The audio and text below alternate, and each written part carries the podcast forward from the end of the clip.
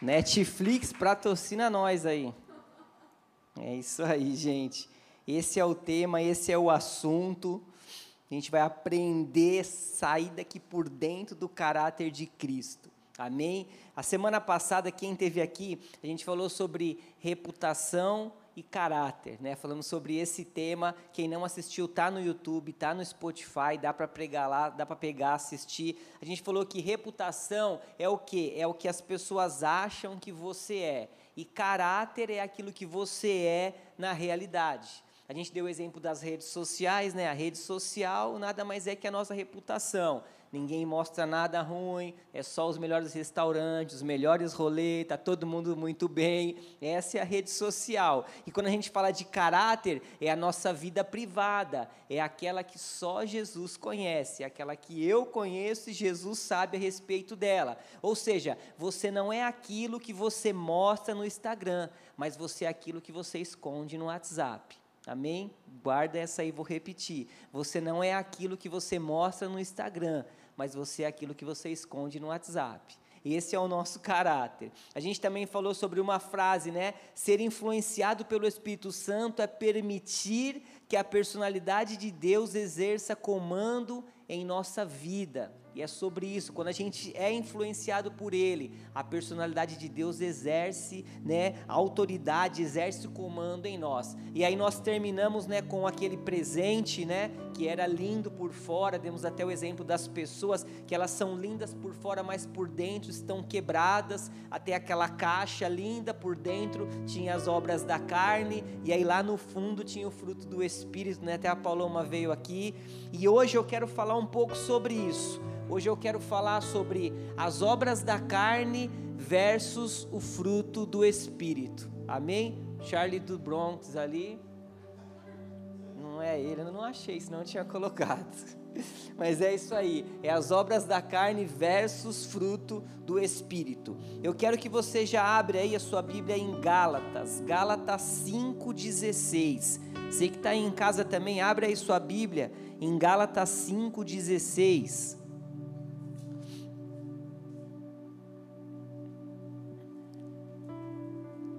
Amém? Hashtag Bíblia de papel? Ainda não, né? Gálatas 5,16 diz assim, o versículo 16, ó. Digo, porém, o seguinte: vivam no espírito, e vocês jamais satisfarão os desejos da carne. Gente, aqui era para a gente encerrar a ministração aqui, que já, tava, já falou tudo que a gente precisava, né? Quem, quem é coach fala a primeira chave, pega esse código, pega essa chave, né? É isso aí, ó. Digo, porém, vivam no espírito e vocês jamais satisfarão os desejos da carne. O 17, porque a carne luta contra o espírito e o espírito luta contra a carne, porque são opostos entre si para que vocês não façam o que querem. Mas se são guiados pelo Espírito, vocês não estão debaixo da lei. 19. Ora, as obras da carne são conhecidas e são imoralidade sexual, impureza, libertinagem, idolatria, feitiçaria, inimizades, rixas, ciúmes, iras, discórdias, divisões, facções, invejas, bebedeiras, orgias e coisas semelhantes a elas. Percebe que Paulo já terminou para os pecados novos, novos que forem vir, ele já colocou. Ah, mas isso é, não é? Não, Paulo já falou coisas semelhantes a ela. Então tudo que é semelhante ele já colocou. Os pecados que ia vir no século 20, 21, ele já resumiu tudo aqui para não ter desculpa, né? E ele disse: Declaro a vocês, como antes já os preveni, que os, que os que praticam tais coisas, guarda bem, ó, que os que praticam tais coisas não herdarão o reino dos céus. Então ele foi claro, praticou tal coisa, quinto andar, quinto subsolo, não tem barriga me dói aqui, ele foi bem claro, né?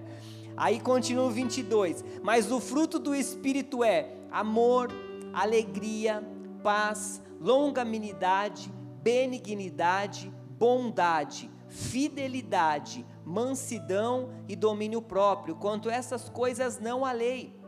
E os que são de Cristo Jesus crucificaram a carne com as suas paixões e seus desejos. Se vivemos no Espírito, andemos também no Espírito. Não nos deixamos possuir de vanglória, provocando uns aos outros, tendo inveja um dos outros. Até aqui. Gente, Paulo, ele está dizendo aqui de uma forma bem clara nesse texto que eu entendo, que a nossa luta é contra nós mesmos. Às vezes, nós achamos que Satanás é o nosso único inimigo, e nós olhamos e acabamos espiritualizando tudo ao nosso redor. Aí a gente começa a fazer uma guerra contra tudo que é externo. Ai, Satanás está querendo me atrapalhar no meu serviço. Ai, Satanás fechou aquela porta. Ah, Satanás está lá no meu trabalho. Satanás está fazendo isso. Satanás está fazendo aquilo. Ai, o diabo se levantou. A gente nem sabe se tem mais cadeira no inferno, porque todo mundo fala que ele se levantou. E a gente começa, sabe, colocar, espiritualizar tudo. É claro, é claro que Satanás ele sempre vai trabalhar contra o avanço do reino de Deus. É claro que Satanás veio para matar, roubar e destruir. A nossa batalha é espiritual. Nós sabemos muito isso isso. Mas o que eu quero dizer é que a gente não pode ficar colocando a culpa no diabo em situações que dependem das nossas escolhas e das nossas decisões. A gente não tem como demonizar aquilo que depende do meu posicionamento, aquilo que depende da minha situação, da minha vontade. Sabe, eu não posso jogar no espiritual aquilo que precisa ser resolvido com uma atitude minha. Amém? Vocês estão pegando até aqui? Olha esse texto de Paulo, que ele diz em Romanos 7,19, ó. Porque não faço o bem que eu quero, mas o mal que não quero, esse eu faço. Olha lá, é incrível, acho demais esse texto, né? Porque não faço o bem que eu quero, mas o mal que não quero, esse faço. Mas se eu faço o que não quero, já não sou eu quem o faz, e sim o pecado que habita em mim.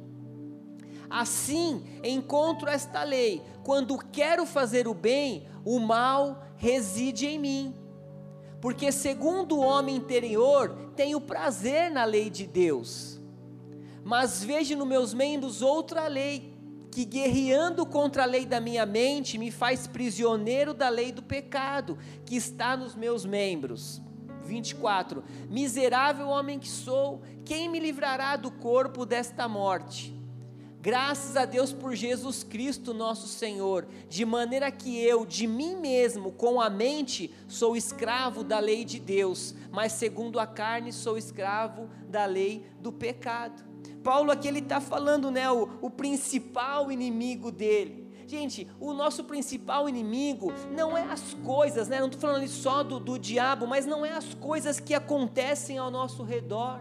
Sabe, a sua vitória não está em ser bem sucedido no seu trabalho, a sua vitória não está em conseguir vaga naquela tal faculdade, a tua vaga não está em, a sua vitória não está em ter dinheiro na conta. Sabe, o que acaba com a nossa vida não são os problemas externos o que tem destruído as pessoas, o que tem matado as pessoas, não é a fome, não é a falta de dinheiro, não é a falta de bem, não são os problemas externos. Sabe, o que nos mata e o que nos leva para o inferno não é a ausência de bens ao nosso redor, mas é a ausência de Cristo dentro de nós. O que tem matado as pessoas não são a falta de bens, mas é a falta de Jesus no coração, é a falta de Jesus no interior sabe? E isso é muito sério porque a batalha, ela é dentro da gente. A nossa batalha é no nosso interior, é contra as obras da carne. A nossa batalha é contra a nossa mente. Gente, nós somos templo do Espírito Santo. O Espírito habita em nós, ele mora em nós. Por isso que a nossa batalha muitas vezes ela é interna. A nossa batalha é lutando com a nossa mente, com o nosso corpo. Eu acho essa declaração que Paulo dá em, em 1 Coríntios incrível quando ele fala: ó, "Mas eu esmurro meu corpo e faço dele meu escravo." para que depois de ter pregado aos outros, eu mesmo não venha a ser reprovado. Cara, eu acho demais. Paulo ele falava que Paulo ele fazia uma batalha. Ele não aceitava viver no padrão da carne. Ele vivia para caminhar com Jesus, ele sabia que ele tinha, ele era templo do Espírito Santo, e ele queria calar a carne dele para não ferir o templo do Espírito Santo. Ou ele, ele olhava para o interior dele, ele sabia que a batalha dele era ali no interior contra a mente, contra situações que queriam roubar, e ele preferia muitas vezes, né, esmurrar o corpo dele, sacrificar a carne para que ele pudesse agradar ao Pai e andar com Jesus. Gente, sabe o que acontece? Nós choramos quando algo externo quebra e não dá certo. Ah, meu carro quebrou. Putz, aquela coisa não deu certo. Nossa, o meu iPhone quebrou, prendeu no porta-mala do carro e quebrou. Mas eu não choro quando eu quebro e não funciona. Quando eu quebro e não funciona, eu não choro. Sabe? Aí, quando algo não funciona segundo o manual que a gente compra, a gente fica irado, a gente fica desesperado. Poxa, isso aqui não funciona conforme o manual. Mas quando eu não funciono conforme esse manual, eu nem ligo. Parece que está tudo normal. Parece que nada importa. Sabe, eu faço uma guerra contra o que está de fora, mas eu não me preocupo com o que está dentro. E é sobre o que está dentro que a gente precisa se preocupar, é sobre os nossos atos, é sobre o que tem roubado a nossa mente, é sobre o que tem entrado, sabe, na nossa cabeça, é sobre aquilo que tem dentro de nós. É essa que é a nossa batalha. É aí que nós vamos vencer as obras da carne e vamos frutificar no Senhor. Amém? Vocês estão comigo aí? Aleluia. Abre aí em Mateus 15. Aleluia. Mateus 15, 17.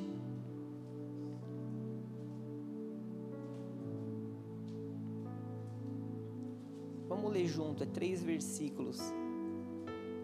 Aqui nesse texto, Jesus, né? É, os fariseus falaram lá para Jesus: É, por que, que seus discípulos nos, não lavam a mão para comer? E aí Jesus falou: ninguém né, se contamina pelo que entra, né? Pelo que sai da tua boca. E aí depois os discípulos foram para um determinado local e eles perguntaram: "Pô, que parábola é essa aí, Jesus que você falou? Explica para a gente". Aí onde a gente vai ler, Jesus estava explicando para eles, ó, o 17. Fala assim, ó: "Não percebem que o que entra pela boca vai para o estômago e mais tarde é expelido?"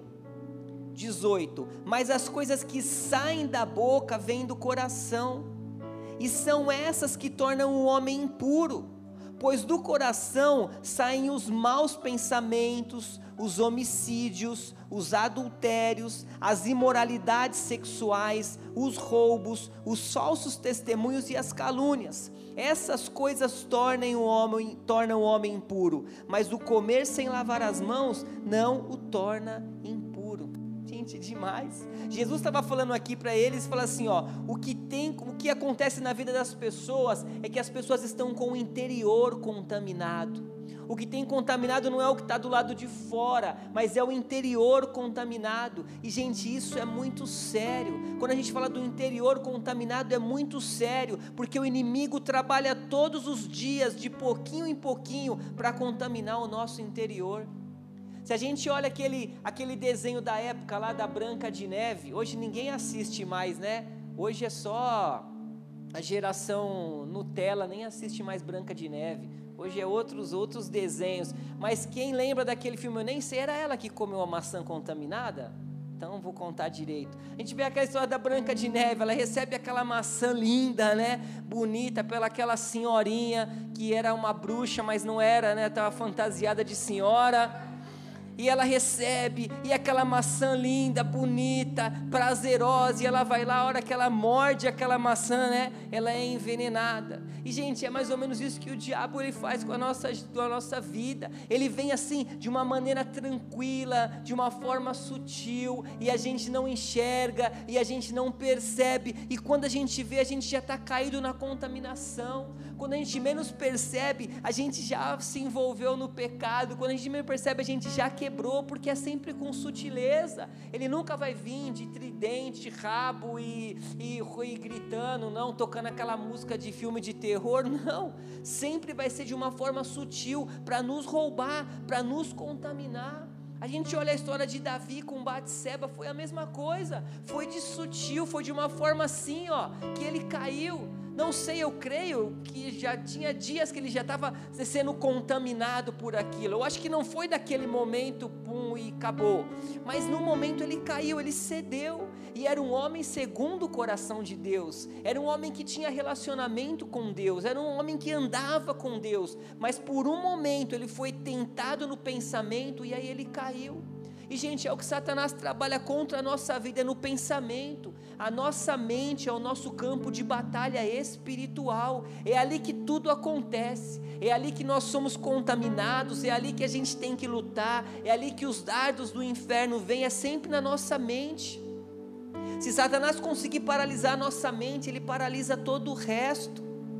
Sabe, é desse jeito, Ele não quer fazer que eu me lembre quem eu sou em Jesus. Nós cantamos essa canção, quem nós somos em Jesus, mas o inferno todo dia vai querer trabalhar na nossa mente para a gente não se lembrar quem nós somos em Jesus, que nós somos escravos, que nós somos derrotados, que nós somos pobres, pecadores, e nós não somos isso, nós somos filhos amados, nós temos uma herança em Deus, nós temos um Senhor que foi para a cruz para salvar toda a humanidade, para trazer saúde, mas ele quer escravizar as pessoas. Eu contei isso, acho que quando a gente fazia as reuniões lá no, no prédio ainda, que uma vez eu fui visitar uma cliente minha e ela tinha uma determinada enfermidade que ela, a tendência dela era atrofiar, atrofiar até ela ficar de cadeira de roda.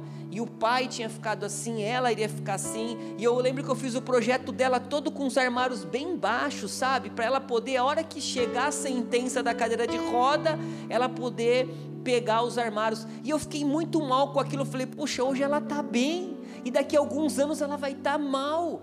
Cara, é, que coisa do inferno. E aí eu até me conversei com ela, falei: "Você não crê que Deus pode te curar?" Ela falou: ah, "Eu creio se ele quiser, mas acho que eu tenho que passar por isso, né? É o meu karma, eu tenho que passar por isso, tal". Eu falei: "Deus jamais vai colocar uma maldição num filho. Eu sou pai, eu não vou dar coisa mal para o meu filho que dirá, Deus vai te colocar uma doença". Mas assim, a pessoa não quis entender. E eu saí de lá, falei: "Meu Deus, como o diabo tem escravizado as pessoas. Como eu posso estar tá aqui sabendo que daqui um ano ou dois eu vou ter uma sentença de uma enfermidade.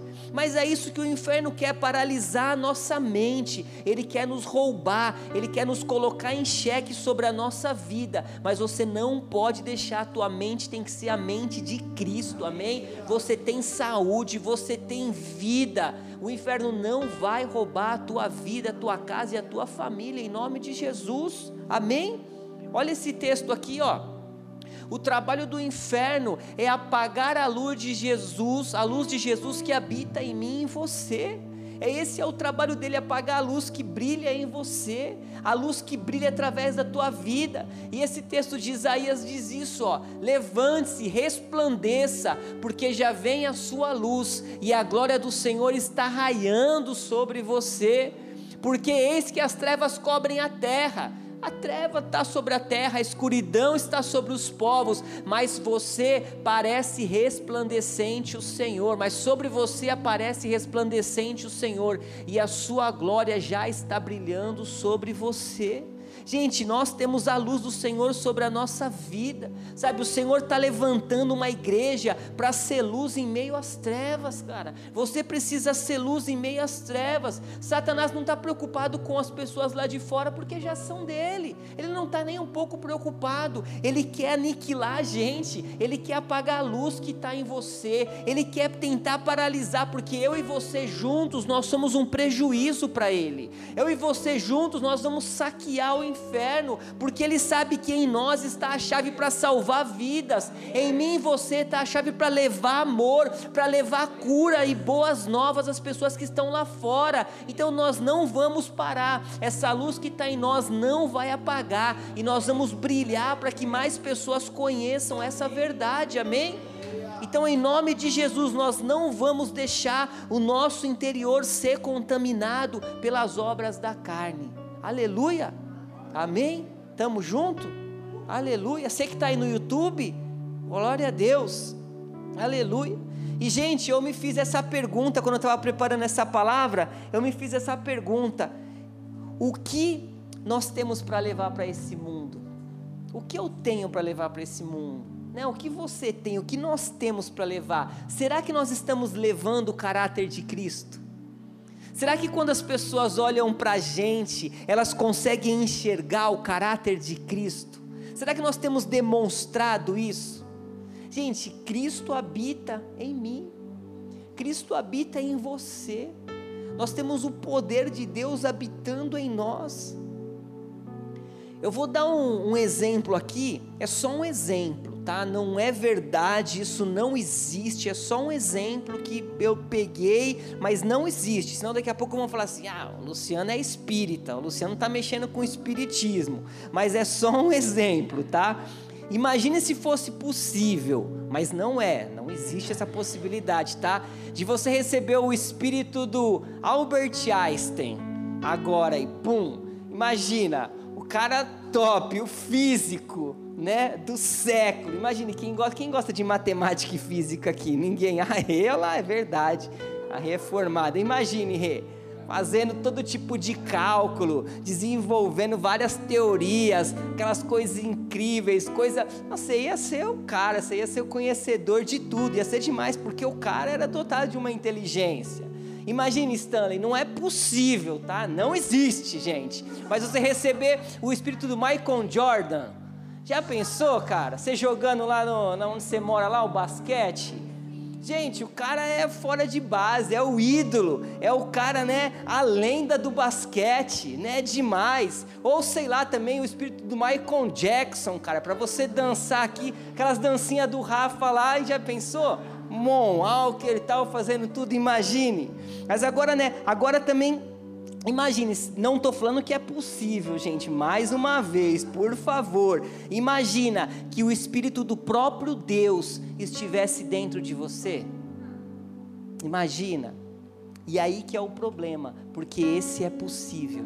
Esse é possível. Só que muitas vezes a gente não dá o devido valor para esse Espírito que habita em nós.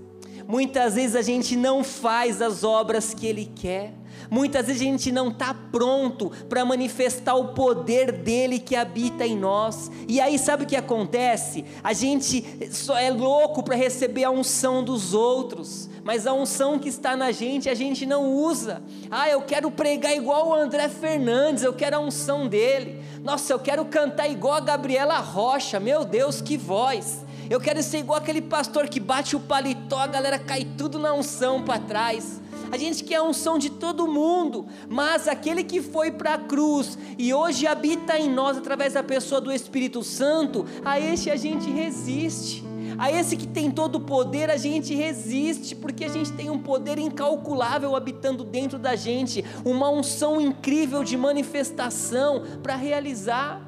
Ah, Lu, mas ser igual Jesus eu não quero, não. Ele foi para a cruz, cara ele sofreu. Eu quero ser igual aquele cara lá incrível que tem 500 milhões de seguidores, toca naquela banda maravilhosa.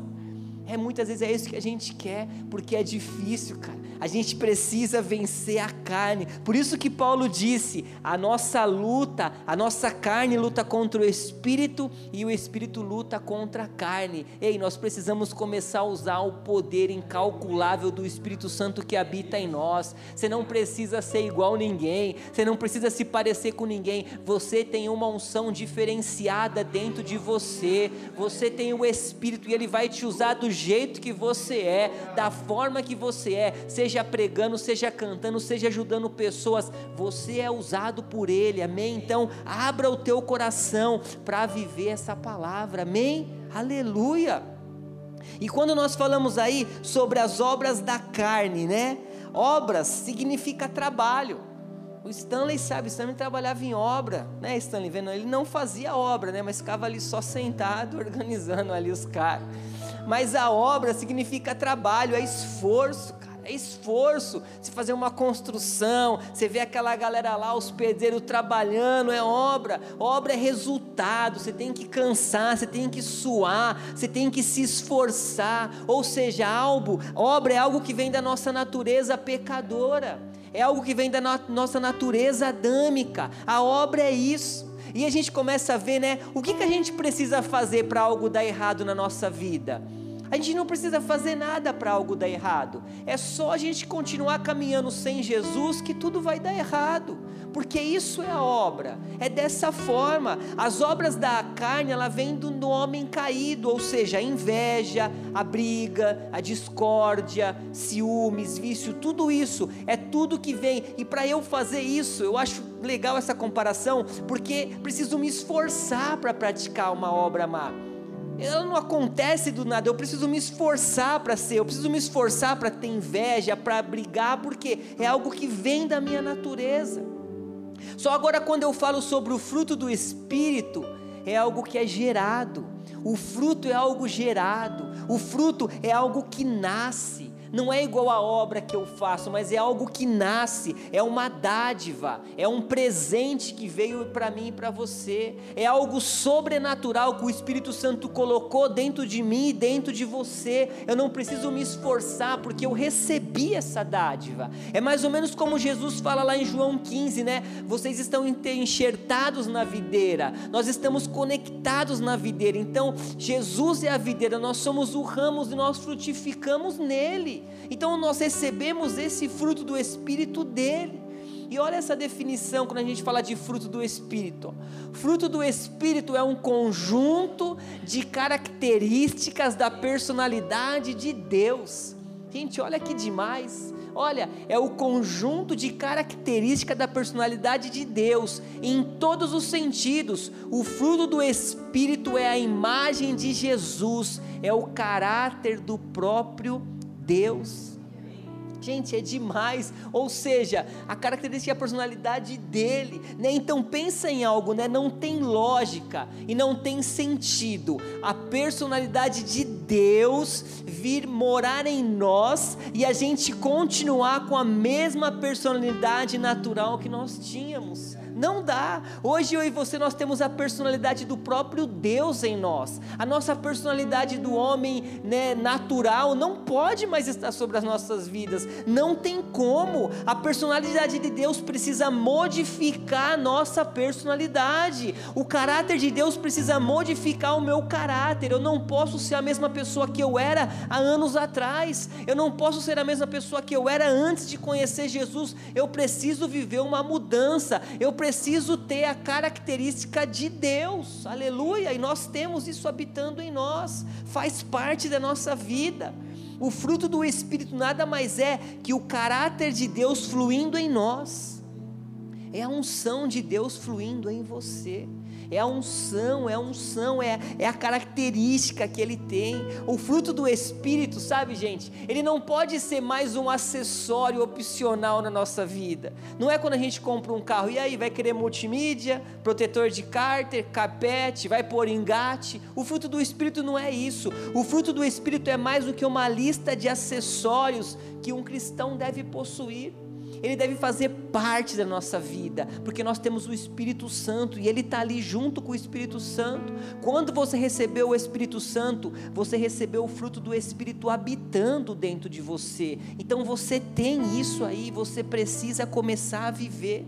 Volta lá em Gálatas 5:22. Você fechou? Só para a gente ler aí o último texto para a gente finalizar. Gálatas 5:22, onde a gente leu. Diz aí o 22, ó. Mas o fruto do Espírito é amor, alegria, paz, longanimidade, benignidade, bondade, fidelidade, mansidão e domínio próprio. Contra essas coisas não há lei.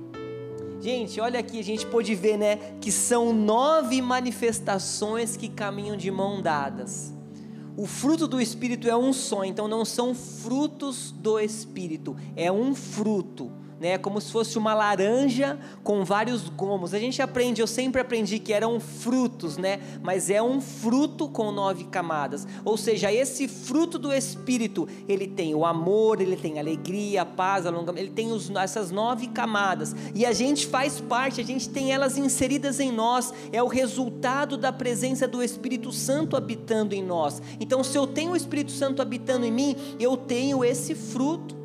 E conforme nós vamos nos rendendo a Deus e andando segundo a Sua palavra, a vida do Espírito Santo dentro de nós nos leva a crescer continuamente. Então, quanto mais eu me exponho ao Espírito Santo, mais eu vou crescendo no amor, mais eu vou crescendo na alegria, na paz. Então, assim, eu não tenho só o amor, não, eu tenho o amor, eu tenho a alegria, a paz, a bondade, a longanimidade, a benignidade, o domínio próprio. Eu tenho tudo isso e eu preciso começar a viver, amém? As pessoas precisam começar a ver essas evidências do fruto do Espírito nas nossas vidas. Nós precisamos começar a dar lugar ao Espírito Santo para começar a mostrar esse fruto para as pessoas que estão ao nosso redor. Porque às vezes assim, não é do muito falar, mas é da forma que a gente se expõe, os nossos atos, o nosso jeito de ser. Esse é o caráter de Cristo que habita em nós. E eu quero concluir com esses dois últimos slides.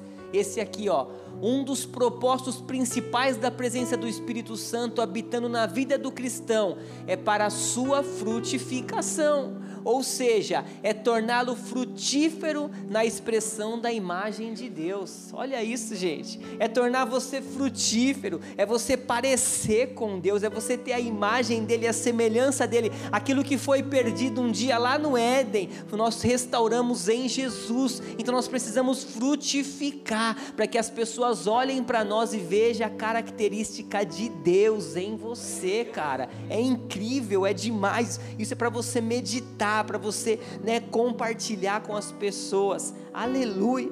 E o último, pode tirar a foto que depois eu passo para o último. E o último slide que eu quero colocar aqui é esse.